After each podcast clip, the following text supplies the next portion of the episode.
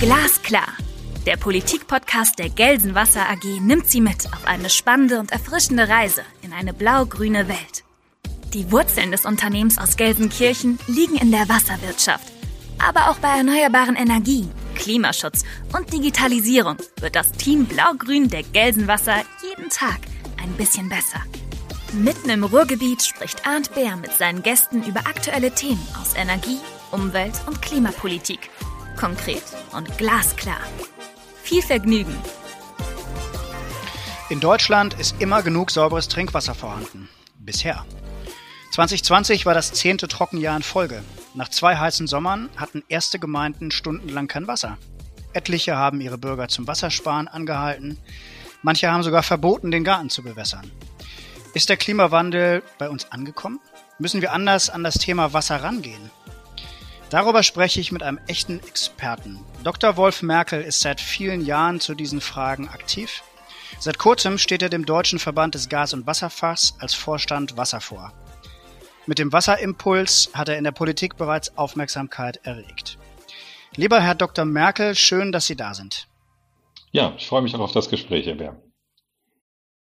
Lieber Herr Dr. Merkel, ähm, da viele Zuhörer Sie vielleicht nicht kennen als Person, bitte stellen Sie sich doch unseren Zuhörern kurz mal vor und erläutern uns vielleicht so ein paar äh, Details zu Ihrem Lebensweg bisher.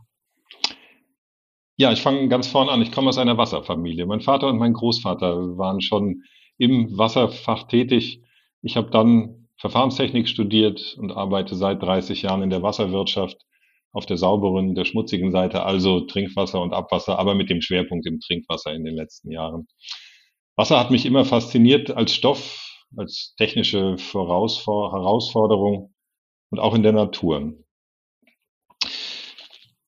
Ich war 20 Jahre Geschäftsführer beim IWW, ein Wasserforschungs- und Beratungsinstitut und bin jetzt seit Februar für den DVGW tätig, verantworte hier das Ressort Wasser und einige Tochtergesellschaften.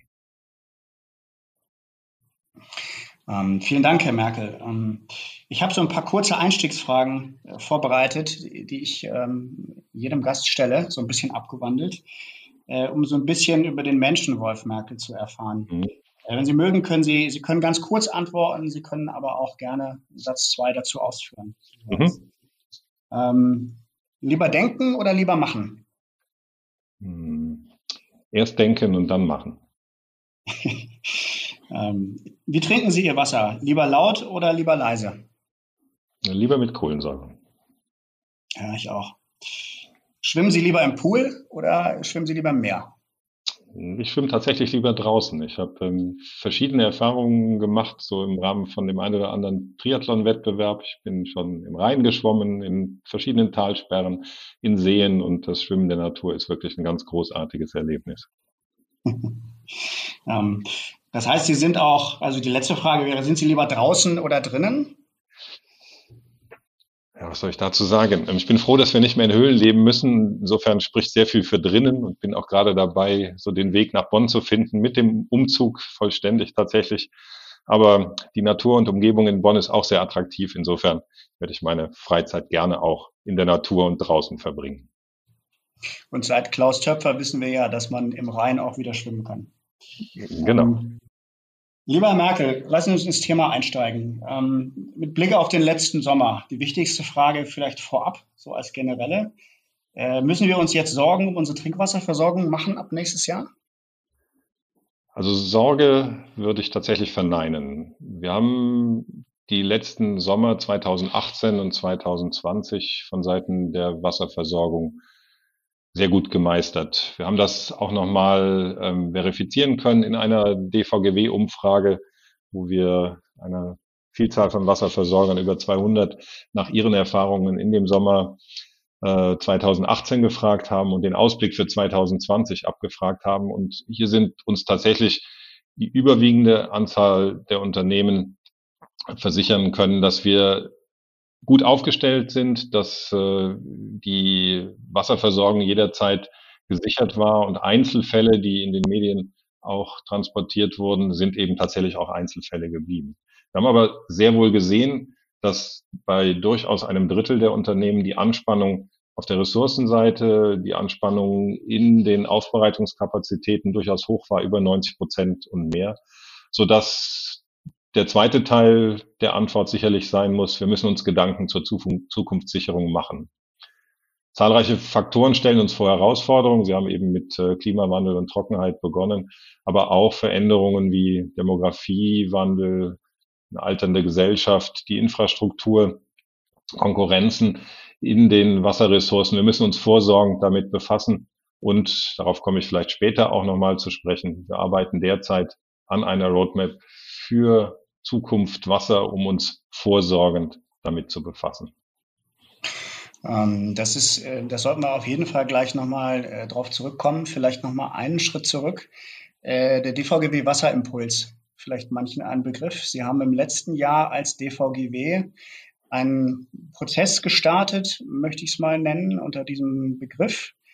Und so die, die Überschrift war der Wert des Wassers und den mhm. Wert des Wassers steigern. Können Sie da nochmal beschreiben, was damit gemeint war? Ja, wir haben bisher die Erfahrung in Deutschland gemacht, dass Wasser ausreichend in guter Qualität für alle da war. Wir haben Fortschritte im Gewässerschutz gemacht und wir alle haben einen guten Job in dieser Richtung gemacht. Und die Frage wäre, ob wir das nicht zu gut gemacht haben, weil die Selbstverständlichkeit für eine funktionierende Wasserversorgung und auch äh, in der Abwasserbeseitigung, in der Siedlungsentwässerung vielleicht viele zu sorglos gemacht hat und gar keinen Zweifel mehr daran haben, dass das immer so laufen muss. Deswegen sind aktuelle Anlässe, die das Bewusstsein für die Bedeutung einer sicheren Wasserversorgung zeigen und nochmal unterstreichen, vielleicht auch gar nicht verkehrt. Der Wert des Wassers war das Thema des Wasserimpulses und wir haben mit dieser Kampagne tatsächlich auch viel Resonanz bekommen, die grundsätzlichen Gedanken in Papieren, verschiedenen Stellen wiedergefunden, bis hin zum Eingang in die Dokumentation zur nationalen Wasserstrategie des Umweltministeriums. Insofern, der Wert des Wassers ist, glaube ich, weitgehend doch stärker bewusst, als es in der Vergangenheit war. Haben Sie Resonanz aus der Öffentlichkeit bekommen oder primär aus der politischen Welt? Ähm, also politisches Umfeld ist ja eigentlich so die Zielrichtung gewesen des, vom Wert des Wassers. Ähm, kam aus der Ecke schon viel Rückmeldung auf den äh, Wasserimpuls? Wir haben auch aus der Öffentlichkeit äh, tatsächlich viel Resonanz bekommen. Wir haben durchaus die äh, Reaktionen in den Medien mitverfolgt, in den sozialen Medien, in den ähm, Nachrichtenkanälen, in den Zeitungen und da auch gesehen, dass das, was wir dort an Botschaften mit überbracht haben, auch angekommen ist. Ähm, natürlich hat die Trockenheit im Sommer das entsprechend auch unterstützt, weil auf einmal das Thema Wasser viele Leute und auch die Vertreter der Medien umgetrieben hat. Aber die Resonanz war tatsächlich sehr gut und das auch in der Öffentlichkeit. Die, ähm, also mein Eindruck war, dass äh, die in der Tat das, der erste Sommer gewesen ist, wo wirklich, auch wenn man mal so nachguckt rückwirkend, bestimmt 10, 15 mediale Beiträge gewesen sind zum Thema mhm. Wassermangel, manchmal ja. vielleicht sogar fast schon so ein bisschen übertrieben. Mhm. Äh, so, so kurz, eine kurze Unterbrechung vor und nach einer Corona-Phase. Hat äh, Corona mhm. neben vielen anderen Auswirkungen auf dieses Thema auch so ein bisschen Auswirkungen gehabt? Also hat sich der Blick da verändert auf Wasser oder hat das keine Rolle gespielt? Corona bringt ja viele Aspekte unseres Lebens nach in den Vordergrund, der, die vielleicht in der Vergangenheit gar nicht so offensichtlich waren. Ne? Viele sprechen davon, Corona ist wie ein Brennglas. Und ich glaube, dieses Brennglas hat tatsächlich auch die Bedeutung dieser staatlichen Aufgabe Daseinsvorsorge ganz ein gutes Stück herausgehoben. Und die Wasser- und Gasversorgung hat in der Hinsicht ihre Bewährungsprobe bestanden und daran können wir jetzt auch anknüpfen. Ähm, was die kommunale Daseinsvorsorge, vielleicht können Sie das kurz beschreiben, ähm, was das meint. Das ist vielleicht vielen Menschen nicht so richtig ein Begriff. Äh, wie wichtig ist das für die Wasserversorgung? Ja, kommunale Daseinsvorsorge beschreibt ganz generell die bei uns im Land praktizierte Aufgabenteilung, dass die Grundversorgung der Bevölkerung mit sauberem Wasser, mit der entsprechenden Verkehrsanbindung, mit einer Infrastruktur für Gesundheit und alles, was dazugehört, dass das eine Aufgabe der Kommunen ist und dass das eingebettet ist in einen entsprechenden Rahmen von der Gesetzgebung der Länder und des Bundes. Und Daseinsvorsorge sagt eben, dass jeder Mensch mit dem für ihn lebensnotwendigen versorgt wird. Und da ist natürlich eine funktionierende Wasser- und Energieversorgung sind ganz zentrale Elemente. Sagen Sie das, also Stichwort Gesetzgebung und, und Recht, ähm, das, da will ich mal einhaken. Es gab oder gibt immer noch eine Diskussion, die ich diesen Sommer relativ vehement wahrgenommen habe. Das ist die Frage zum, zu den Nutzungskonkurrenzen, also Vorrang. Mhm. Ähm, in einer Knappheitssituation gibt es mehrere, die äh, auf Wasser zugreifen wollen. Und da haben Sie mit dem DVGW zusammen mit der Uni Trier eine, ähm, ich glaube, relativ viel beachtete äh, Studie rausgebracht zum Rechtsgutachten. Sie haben dort rausgearbeitet, dass es einen rechtlichen Vorrang gibt äh, vor anderen Nutzungen. Mhm. Das ist jetzt, also das ist, glaube ich, eine, ist ja eine Rechtsauffassung, die zum Teil dann auch nicht von allen geteilt wird. Wie blicken Sie auf dieses Thema Vorrang und vielleicht auch, wie, in welchem Umfang stellt sich der dar nach dem Gutachten? Ja, wir haben ja nicht ganz zufällig das Thema Vorrang als eines der fünf Cluster-Themen im Wasserimpuls gewählt und dabei ganz klar herausarbeiten können, dass die Rangordnung im Sinne des Vorrangs für die Trinkwasserversorgung zweifelsfrei geregelt wird. Im Wasserhaushaltsgesetz steht dieser Vorrang deutlich drin. Aber im Vollzug in den Ländern geht manches unter davon. Und weil die konkrete Umsetzung durch eine Wasserwirtschaftsbehörde vor Ort bisweilen unklar ist. Und dann gibt es auch noch sicherlich die richtige Beobachtung, dass es eine kleine, eine, eine klare Einordnung des Vorrangs in Bezug auf Naturschutzbelange noch nicht wirklich gibt. Wir merken, dass wir eine schärfere Diskussionslinie bekommen, seitdem dieses Erlebnis von Knappheit tatsächlich auch bei allen angekommen ist. Und hier gibt es tatsächlich Gestaltungs- und Umsetzungsbedarf für die Umsetzung vor Ort. Für uns ist klar, dass die Versorgung mit Trinkwasser immer ganz oben stehen muss. Nach dem Rekordjahr 2018 hat der trockene Sommer 2019 extreme Folgen für das Wasser im Land. Einige Kommunen in NRW melden sogar Trinkwasserknappheit. In Westfalen, im Münsterland und im Sauerland sollen die Bürger Wasser sparen. Rasensprengen und Poolfüllen verboten. Vielleicht nochmal ähm, kurz zur Erklärung für, für die Hörer. Wer sind so die anderen Nutzer? Also was sind so die Gruppen, die dann quasi um die Wasserversorgung streiten? Ja, Wasser ist ein wichtiges Gut für die Trinkwasserversorgung, ganz klar, für die Landwirtschaft in der Beregnung für die industrielle Nutzung. Aber wir dürfen eben auch nicht vergessen, dass Wasser in Deutschland auch ein naturräumlich prägendes Element ist. In Flüssen, in Seen, in Feuchtgebieten. Und für die Naturschutzbelange ist eben Wasser ganz wichtig, um solche Ökosysteme entsprechend auch zu erhalten. Das ist dann im Grunde die Problematik der zunehmenden Flächenkonkurrenz, die Sie ansprechen. Also die Frage, wie äh, wie, wie werden Flächen genutzt und äh, inwieweit kann auch die Wasserversorgung oder können Wasserschutzgebiete ausgewiesen werden und inwieweit ähm, muss, muss der natürliche Zustand wiederhergestellt werden nach der Wasserrahmenrichtlinie, richtig? Mhm, ganz genau. Die Wasserrahmenrichtlinie legt hier einen großen Wert darauf, dass wir Gewässer wieder in einen naturnahen Zustand zurückversetzen, bei allen praktischen Einschränkungen, die wir in einem dicht besiedelten Land wie Deutschland oder in Mitteleuropa natürlich akzeptieren müssen. Ich will mal vielleicht auf einen, also ich würde mal fast sagen, Klassiker der Wasserversorgung äh, zurückkommen, vielleicht nicht unmittelbar mit dem Klimawandel zusammenhängt. Wir haben ähm, immer die Diskussion Schadstoffeinträge, also dort logischerweise, wo Menschen leben. Dort, wo Landwirtschaft passiert, äh, da gelangen Stoffe ins Wasser und äh, das ist natürlich etwas, was aus unserer Sicht kritisch ist. Jetzt bin ich noch nicht so lange in der Branche wie Sie, aber ich habe den Eindruck, dass das eine Diskussion ist, die sich ein Stück weit wiederholt. Also die Frage mhm. Herstellerverantwortung, Verursacherprinzip. Mhm. Äh, täuscht das? Und wenn nicht, vielleicht ist das, ähm, woran liegt das, dass es doch so eine schwierige, etwas zähe Diskussion ist? Mhm.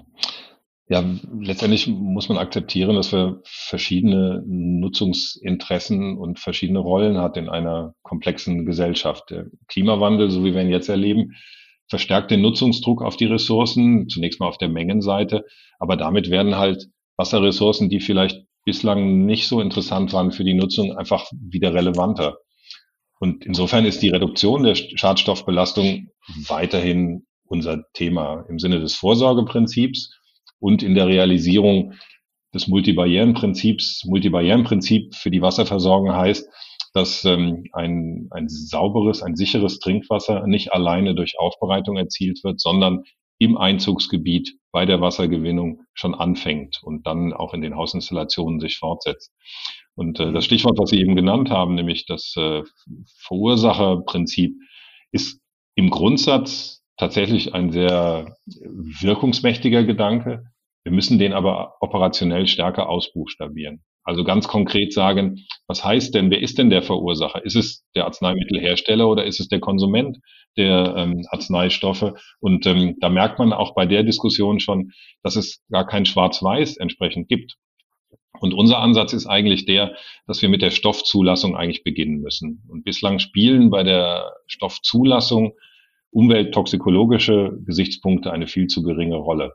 Wir müssen uns immer vor Augen führen, dass Gewässerschutz gleich Trinkwasserschutz ist. Ja, ich habe bei dieser Verursacherdiskussion, ähm, habe ich immer noch so aus dem Jurastudium mitgenommen, dass, dass es natürlich verschiedene Verursacher in der Kette gibt, dass aber eigentlich immer derjenige, der Produkthaftung äh, verursacht, also der Hersteller, zumindest einer äh, ein Gewichtiger in der Kette ist. Mhm. Insofern mhm. bin ich da immer so ein bisschen erstaunt gewesen, auch über die Diskussion im Nationalen Wasserdialog, dass im Grunde genau das passiert ist, was Sie jetzt angesprochen haben, dass so diese grundsätzliche Frage, wer ist eigentlich Verursacher und, und wir sind doch eigentlich gar keiner als Hersteller, dass die überhaupt mhm. gestellt worden ist. Mhm. Aber vielleicht muss ich da, ähm, muss ich da auch noch ähm, stärker lernen in der Diskussion. Hat sich da eigentlich etwas verändert über den zum Klimawandel? Ist das eine alte Diskussion oder verschärft sich das ähm, infolge der so mangelnden Wassermenge noch, die Qualitätsdebatte?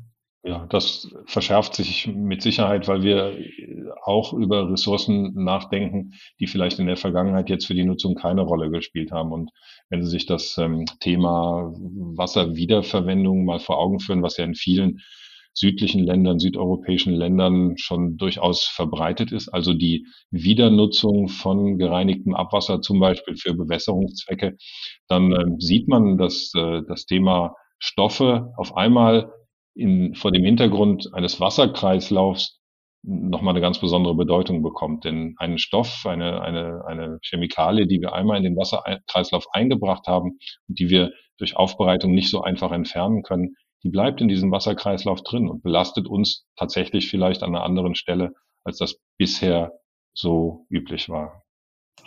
Also kann man sagen, dass im Grunde die, die Diskussion noch, ähm, noch wichtiger geworden ist, als sie jetzt äh, schon vorher war. Also nicht weniger das Qualitätsthema ist nicht weniger bedeutsam, nur weil wir jetzt auch über Mengen und ihre Verfügbarkeit sprechen. Ich will mal einen Schritt weitergehen. Also man kann, glaube ich, über, darüber kann man auch abendfüllend diskutieren. Ich ähm, glaube, wenn man sich die Problembeschreibung äh, angeguckt hat, dann stellt sich ja auch relativ schnell die Frage, was kann man jetzt eigentlich tun? Also auch die, die ganze Frage des Vorrangs ist ja im Grunde eher eine Schadensbegrenzungsdebatte. Ähm, und wenn wir als Wasserversorger überlegen, was ist eigentlich unsere Rolle, dann stellt sich ja jetzt auch schnell die Frage nach Technik. Äh, der DVGW ist, glaube ich, jetzt aus meiner Warte der wichtigste technische Regelsetzerverband, den es in der Branche gibt. Nicht nur im Gas, sondern im Wasser auch. Äh, technische Selbstverwaltung und Regelsetzung. Ähm, können Sie uns vielleicht erklären, was das ist? Was ist der Kern des DVGW? Ja, ich versuche das mal in zwei Sätzen.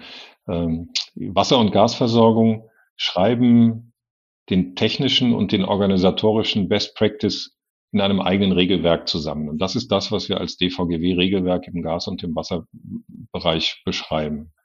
Der Staat erzeugt dann über den Verweis in der Trinkwasserverordnung oder in einer Energiegesetzgebung die Verbindlichkeit. Und in dem besten Sinne ist dann dieses System der technischen Selbstverwaltung staatsentlastend und höchst effizient mit größtmöglicher Aktualität und Effizienz. Das wird vom DVGW organisiert in diesem Prozess im Sinne der sicheren Wasser- und Gasversorgung in Deutschland. Das ist ja im Prinzip, also wenn man das mal versucht zu übersetzen, dann heißt das, also wenn man sich als Wasserversorger an die, die Regelsetzung oder die Regeln des DVGW hält, dann ist man auf der sicheren Seite äh, genau. rechtlich. Ähm, das ist aber ein, äh, ist eine schöne Position. Ne? Also das ist natürlich etwas, wo andere Branchen sagen würden, dass ihr euch die Regeln setzen dürft. Das würden wir auch gerne so haben. Ähm, empfinden Sie das als Privileg oder, oder eher nicht? Ich würde es nicht als Privileg bezeichnen, sondern ich würde sagen, das hat sich bewährt. Das ist ja entstanden aus der Notwendigkeit für einen, in den vor 150 Jahren bei einer sich entwickelnden Gasversorgung die entsprechende Sicherheit zu bekommen, dass nicht alle Nase lang eine entsprechende Explosion oder wie auch immer ähm, auftritt. Und die Gasversorger zu diesem Zeitpunkt haben dann die das Heft selber in die Hand genommen und hat gesagt, wir schreiben uns mal auf, was wir an Erfahrungen zur betrieblichen Sicherheit gemacht haben. Insofern glaube ich, ist das einfach ein, eine Verantwortung, die sich über die Jahrzehnte und jetzt ja Jahrhunderte schon bewährt hat. Ein wichtiges Erfolgsmerkmal, das ist mir an der Stelle auch wichtig, ist, dass die Daseinsvorsorge in kommunaler Hand liegt. Das lässt sich in einem, wie soll ich sagen, rein marktwirtschaftlich organisierten Kontext deutlich schwerer entsprechend realisieren. Und ähm, wir sehen hier auch eine besondere Verantwortung des DVGW, diesen Prozess auch immer auf seine Wirksamkeit zu überprüfen und uns selber immer wieder daran zu erinnern, dass wir hier wirklich am Ball bleiben müssen und die technischen Regeln mit der Zeit auch entsprechend entwickeln. Über das, was wir heute sprechen, Mikroschadstoffe oder ähnliche Dinge, waren sicherlich vor 100 Jahren noch nicht das beherrschende Thema. Das heißt, die Regeln des DVGW verändern sich natürlich immer parallel auch mit, den, äh, mit der Realität für den Wasserversorger. Ganz klar. Also die Verantwortung, die wir als DVGW da sehen, ist es, die Aktualität zu bewahren und sich auch für neue Themen zu öffnen. Dazu hat der DVGW ja nicht ganz zufällig auch Institute, Forschungsinstitute, die den Blick nach vorne richten. Wir müssen aufpassen, dass wir nicht betriebsblind oder selbstgefällig werden und auch neue Kompetenzen mit aufnehmen, wenn sie nicht schon an Bord sind. So, das Stichwort wäre jetzt Digitalisierung. Die wenigsten von uns sind als Digitalisierungsexperten geboren. Aber wenn wir uns diesen Herausforderungen stellen, dann nehmen wir eben auch die entsprechenden Fachleute hier an Bord. Und das lässt sich eben im Sinne dieser Selbstverwaltung auch sehr gut organisieren. Mhm. Ist die, ähm, wie, wie wichtig ist, ist Europa mittlerweile? Also es gibt ja in anderen Rechtsbereichen immer so die Diskussion, alles zieht sich in Richtung Europa. Und bei der technischen Regelsetzung gibt es ab und zu so Geschichten von Gremien äh, international, wo dann auf Hawaii entschieden wird, wie die Regeln aussehen. Halten Sie das für, äh, für relevant oder bleibt der Kern eher im nationalen Bereich? Nein, also wir dürfen da die Augen nicht vor der Realität verschließen. Die europäische Gesetzgebung gibt immer häufiger den Rahmen auch für nationales Handeln. Das ist aber auch zu unserem Nutzen. Nehmen Sie mal die Nitratrichtlinie. Ohne den europäischen Nachdruck hätten wir selbst die kleinen Fortschritte in der deutschen Düngeverordnung gar nicht durchgesetzt. Wichtig ist, dass wir das Zusammenwirken der nationalen und internationalen Normen verstehen und die Belange der Wasserversorgung an der richtigen Stelle vertreten. Es gibt genügend Beispiele, wo wir das gut gemacht haben. Zum Beispiel die DVGW-Arbeitsblätter zum Krisen- und Risikomanagement im Wasserbereich, die im Anschluss als Europanorm veröffentlicht worden und in denen dann eine fundierte nationale Regelsetzung auch zu einem internationalen Standard wurde. Aber um international mehr zu erreichen, muss sich die deutsche Wasserversorgung personell auch stärker in diese Brüsseler Prozesse einbringen. Letztlich lohnt sich das, das kostet aber Geld und wir sollten uns das leisten. Das ist wie in, in jedem anderen Bereich auch. Äh, Brüssel ist mühsam, aber es führt kein Weg dran vorbei. Ganz genau. Das sehe ich so. Wenn Sie die also die, dann ist die technische Regelsetzung ist natürlich ein wichtiger Punkt. Sie sind aber ja als DVGW dadurch auch ähm, sehr früh in den Entwicklungen mit dabei und bei der Problemlösung. Also die, die Frage, wie sieht die Technik aus und die Regeln, die ist ja total entscheidend dafür, wie, wie wir die Probleme angehen. Mhm. Ähm, wie, wie, also wie sehen die Anpassungsstrategien aus aus der Branche? Wenn man jetzt nochmal auf das Kernthema Klimawandel zurückgeht, Wasserknappheit, Mhm. Äh, jetzt ist ja Nutzungskonkurrenz, äh, ist ja eigentlich die, ist ja Worst Case. Also äh, dann, wenn das Kind in den Brunnen gefallen ist, um im Wasserbild zu bleiben, wie kriegen wir das gelöst, dass wir gar nicht so weit kommen? Ja, ich glaube, dass wir diese Vorrangdiskussion tatsächlich einmal ernsthaft führen müssen und uns tatsächlich auf die verschiedenen Szenarien auch einstellen müssen. Vorrang ist ja nicht Schadensbegrenzung, sondern Vorrang ist zunächst mal eine Prioritätensetzung nach ihrer Wichtigkeit und in allen Knappheitssituationen ein guter und richtiger Weg, sofern in einem demokratischen Prozess die Reihenfolge erarbeitet wird. Jetzt in dieser Wasserspardiskussion kriegen wir teilweise wirklich dramatische Zuspitzungen. Zwei Liter Wasser muss genug sein. Das zeigt für mich aber vor allem, dass Verteilungskämpfe wahrscheinlicher werden, wenn wir uns nicht entsprechend vorausdenkend hier aufstellen. Das Bewusstsein, dass wir in einem Wasserkreislauf zusammen sind, dass es eigentlich kein Wir oder die gibt, sondern alle Verbraucher, Landwirte, Industrie, Natur in derselben Ressource hängen. Das muss eigentlich die tragende, der tragende Gedanke sein. Wir sind in Deutschland weiter in einer ganz luxuriösen Situation. Die Klimaforscher prognostizieren genug Wasser für alle in Deutschland und wir haben eine Wassernutzungsintensität, die geringer ist als in den 60er und 70er Jahren. Aber entscheidend sind die regionalen Unterschiede. Also wir haben durchaus Regionen, in denen Wasser derzeit auch schon knapper wird.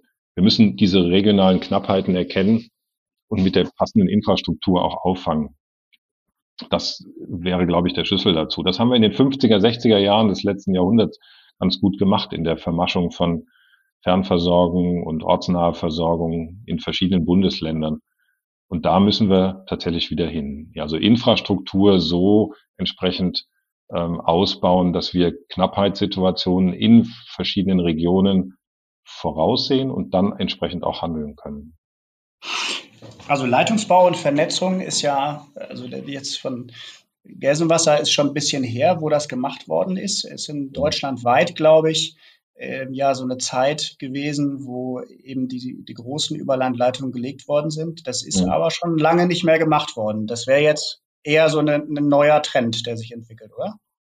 Ja, also die, der, der Schlüssel in allen Klimaanpassungsstrategien, und da müssen wir gar nicht im Wasserbereich anfangen, ist die Resilienz der Systeme zu erhöhen. Resilienz heißt die Belastbarkeit und Robustheit gegenüber Ausfallszenarien. Und Resilienz gegenüber Klimawandel, jetzt in diesem Falle Trockenwetter oder beispielsweise auch in der umgekehrten äh, Betrachtung bei Hochwässern, besteht darin, dass man Systeme eben nicht nur auf einem Bein aufstellt, sondern tatsächlich auch miteinander vernetzt. Und damit sind wir eben auch bei dem Thema Infrastruktur wieder.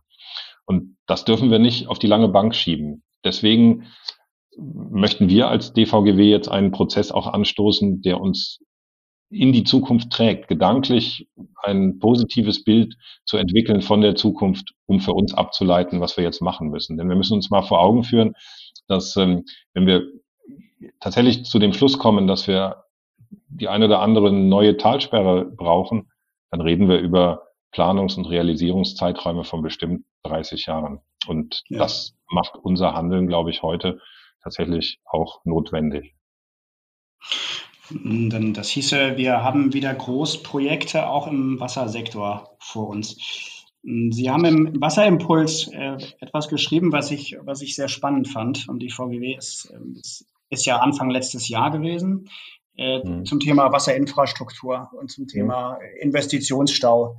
Es ist ja kein Geheimnis, dass, dass durchaus jetzt auch nach und nach sich die Erkenntnis ähm, setzt, dass es sicherlich die, die ein oder andere aufgestaute Investition in der Branche gibt. Das hat ja alles seine Gründe. Ähm, die, Sie schreiben, in den 50er und 60ern ist ein Großteil der Leitungen erstellt worden, aber der Investitionspeak, den jetzt Verkehr und Energie ähm, die letzten Jahre durchgemacht haben, den sieht man im Wasser noch nicht so richtig. Ähm, woran liegt das? Also ist das erstmal ist das 2020 auch immer noch so und ähm, können Sie vielleicht beschreiben, wo Sie die Gründe sehen dafür, dass das immer so ein bisschen, zumindest tendenziell, nach hinten geschoben wird? Mhm. Also meine Beobachtung wäre eigentlich die, dass wir zu wenig Transparenz haben, dass wir das nicht wirklich beurteilen können. Soweit wie im Straßenbau wollen wir es ja nicht kommen lassen. Ne? Wenn man über die Autobahn fährt und so einspurig über eine Rheinbrücke geleitet wird, das ist eigentlich nicht das, was wir in einem eigentlich äh, mächtigen und prosperierenden Land wie Deutschland so sehen wollen. Ja. Ich würde im Wasserbereich das so einschätzen, dass viele Wasserversorgungsunternehmen durch kontinuierliche Erneuerung und Reinvestitionen dafür sorgen, dass Investitionspeaks nicht unbeherrschbar werden. Aber wir haben einen Mangel an Transparenz. In Nordrhein-Westfalen beispielsweise wissen wir von etwa 100 Wasserversorgungsunternehmen aus dem Landesbenchmarking, dass sie überwiegend gut reinvestieren. Das sind 80 Prozent der abgegebenen Wassermenge, aber nur 20 Prozent der Unternehmen. Das heißt, über 80 Prozent der kleinen Unternehmen in Nordrhein-Westfalen gibt es keine Information. Und für Deutschland ist flächendeckend auch keine Aussage möglich. Es besteht also die Sorge, und die ist erstmal nicht widerlegbar, dass einzelne Unternehmen einen verdeckten Investitionsberg anhäufen, aber wir haben keine verlässlichen Daten dazu. Und das ist, glaube ich, der Punkt. Ne? Wir müssen unsere Daten- und Kenntnislücken schließen, diese Daten aufbereiten und für Entscheidungen in den Unternehmen nutzen. Und auch erst dann macht es überhaupt Sinn, über staatliche Investitionsbedarfe zu diskutieren. Denn was man nicht kennt, das kann man auch nicht bezuschussen, zumindest nicht sinnvoll. Hm. Man hört ja auch aus öfter mal dann so hinter vorgehaltener Hand, dass es ja keine Probleme gibt. Das ist ja wahrscheinlich der, der Fluch der guten Tat, den Sie vorhin mal angesprochen haben. Ähm, solange es, es läuft und es ja keine Schwierigkeiten gibt in der Wasserversorgung und es ja auch so bleiben soll, ist natürlich so ein bisschen die, die Not erstmal schwerer zu erkennen für diejenigen, die verantwortlich sind. Ja, das ist ganz klar. Solange Schadensraten niedrig sind, Ausfallzeiten quasi nicht vorhanden sind, sagt jeder, was sollen wir tun? Es läuft doch. Jetzt muss man sich aber eine, eine Wasserinfrastruktur, so wie viele andere Infrastrukturen, als ein ja, fast lebendes Gesamtsystem vorstellen und einen Alterungsprozess, der geht eben tatsächlich Jahr für Jahr schleichend vonstatten und zu irgendeinem Zeitpunkt häufen sich aber dann die entsprechenden Ausfälle. Deswegen ist kontinuierliche Instandhaltung, so wie im DVGW-Regelwerk beschrieben, tatsächlich auch das, der Weg der Wahl. Hm, vielleicht zum noch, noch ein letzter kurzer Themenkreis, der mir dazu einfällt, ähm, ist die bei der Infrastruktur geht es ja immer sehr stark um dieses schwarze Gold, wie aus dem Umweltministerium schon bei der Abschlussveranstaltung vom Nationalen Wasserdialog es wieder genannt worden ist. Also doch immer sehr schweres, traditionelles, technisches Geschäft. Hm. Was ist mit Digitalisierung aus Ihrer Sicht? Das Stichwort ist vorhin gefallen. Kann Digitalisierung helfen in dem Bereich oder ist das eher in der Wasserwirtschaft äh, so ein bisschen nice to have? Nein, das würde ich so nicht sagen. Also mit Digitalisierung können wir viel mehr über Prozesse lernen, als es uns in der Vergangenheit tatsächlich möglich war. Wenn man beispielsweise über die ähm, Fernüberwachung von Leitungsnetzen nachdenkt, wenn man über ähm, Monitoring von Witterungsbedingungen nachdenkt, wenn man Prognoseinstrumente für zukünftige Niederschlagsereignisse zur Verfügung hat, dann lässt sich eine Wasserversorgung eben tatsächlich auch besser steuern. Und ähm, das gilt eben auch für den Betrieb eines Leitungsnetzes. Ich sehe da wirklich große Chancen und wir lernen mittlerweile so an dem einen oder anderen Beispiel, welche Potenziale sich hier entsprechend verbergen. Dass jetzt die Wasserversorgung an der Stelle nicht der Vorreiter ist, hat einen ganz guten Grund, nämlich der, dass zunächst mal die Sicherheit der Versorgung vor allem anderen steht. Und da ist man natürlich mit der Experimentierfreude vielleicht ein bisschen zurückhaltender, als das in anderen produktgetriebenen Bereichen der Wirtschaft der Fall ist. Daraus aber abzuleiten, dass Wasserversorger ähm, hinterherlaufen, ist, glaube ich, nicht der richtige Ansatz, sondern man sollte tatsächlich schauen, dass wir die Durchlässigkeit zwischen den Errungenschaften, die wir in anderen Industriezweigen haben, ein Stichwort hatten wir ja schon, Predictive Maintenance, also die vorhersehende Instandhaltungsleistung dass wir die tatsächlich dann auch für uns anwenden. Und damit haben wir die Lage, die Situation, dass wir unsere Netze und unsere Versorgung sicher betreiben können und auch die Kosten dafür im Griff behalten. Das ist ja sicherlich eine gute Nachricht. Dann haben wir mit Digitalisierung auch ein paar Themen, die tatsächlich ähm, modern sind und die Zukunft gerichtet sind und vielleicht auch für junge Mitarbeiter ähm, die Branche nochmal besonders attraktiv machen. In jedem Fall, da gibt es viel zu gestalten. Das würde ich genau so sehen. Ja, Herr Dr. Merkel, vielen, vielen Dank ähm, für die Darstellung des Wasserimpulses. Ähm, das, ist, äh, das sind ja viele Themen, die jetzt in das nächste Jahr gerichtet sind. Ähm, der nationale Wasserdialog ist abgeschlossen vom Umweltministerium. Jetzt wird vom, von Umweltministerin Schulze ja angekündigt, dass eine Wasserstrategie ähm, zu Anfang 2021 hm. äh, herausgebracht wird. Da warten wir natürlich alle sehr gespannt drauf und hoffen, dass der DVGW Wasserimpuls mit seinen Inhalten möglichst dort eins zu eins einfließt. Ähm, vielleicht eine persönliche Frage nach vorne, also den, den Blick äh, in, in die Zukunft gerichtet. Ähm, die meisten gucken in die Jahre 2030 oder 2050. Ich würde es gerne ein bisschen äh, pragmatischer halten, gerade weil das Jahr, äh, glaube ich, ja auch ziemlich ereignisreich gewesen ist. Für das nächste Jahr, wenn Sie sich eine, eine Frage überlegen, auf die Sie eine glasklare Antwort haben möchten für 2021. Ähm, welche Frage und welche Antwort wäre das aus Ihrer Sicht, die wichtig ist? Ja, ich möchte mal wie folgt anfangen. Wir haben viele Erkenntnisse gesammelt über die Jahre, wo wir auf die Umsetzung warten. Und wenn mir ein Thema wirklich am Herzen liegt, dann ist das die Tatsache, dass wir den politischen Willen brauchen, die uns bekannten Erkenntnisse auch umzusetzen. Wir wissen viel zu Nitrat und zu Nitratüberschüssen wir wissen, wir kennen viele Maßnahmen und wir kennen auch Beispiele aus anderen Ländern, wie man damit positiv umgehen kann und auch wirklich Ergebnisse erzielt. Wir kommen aber nicht vom Fleck. Bei dem Thema Spurenstoffe, wir hatten es bereits, die Frage der Stoffzulassung in den Vordergrund zu stellen. Und dann haben wir auch die Frage des Verursacherprinzips deutlich einfacher in der Beantwortung. Oder der Erhalt von Vorranggebieten für die Trinkwasserversorgung für mich ein ganz unmittelbares Zukunftsthema. Und für alle diese Punkte ist eigentlich nach meiner Einschätzung das Mandat der Bevölkerung vorhanden und die Durchsetzung gegenüber anderen Interessen braucht politische Handlungsfähigkeit und Durchsetzungswillen. Also meine Frage, wann trauen wir uns, unser Wissen im Gewässerschutz umzusetzen?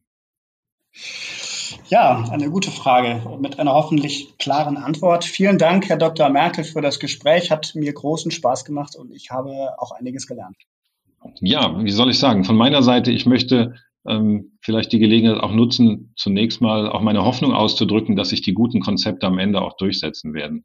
Ich möchte mich bei all denen bedanken, die sich auch im DVGW dafür einsetzen, zum Schutz des Trinkwassers und zum Erhalt einer gesunden Umwelt für unsere Kinder.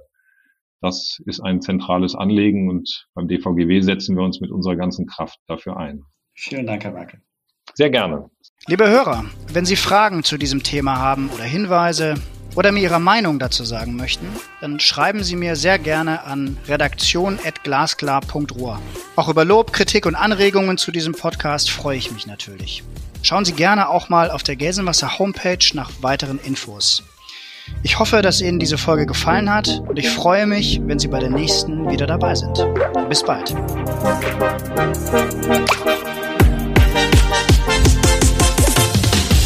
Das war Glasklar, der Politikpodcast der Gelsenwasser AG. Rund um Wasser, Energie, Klima und Digitalisierung. Wir hoffen, es hat Ihnen gefallen. Danke fürs Zuhören und bis zur nächsten Folge von Glasklar.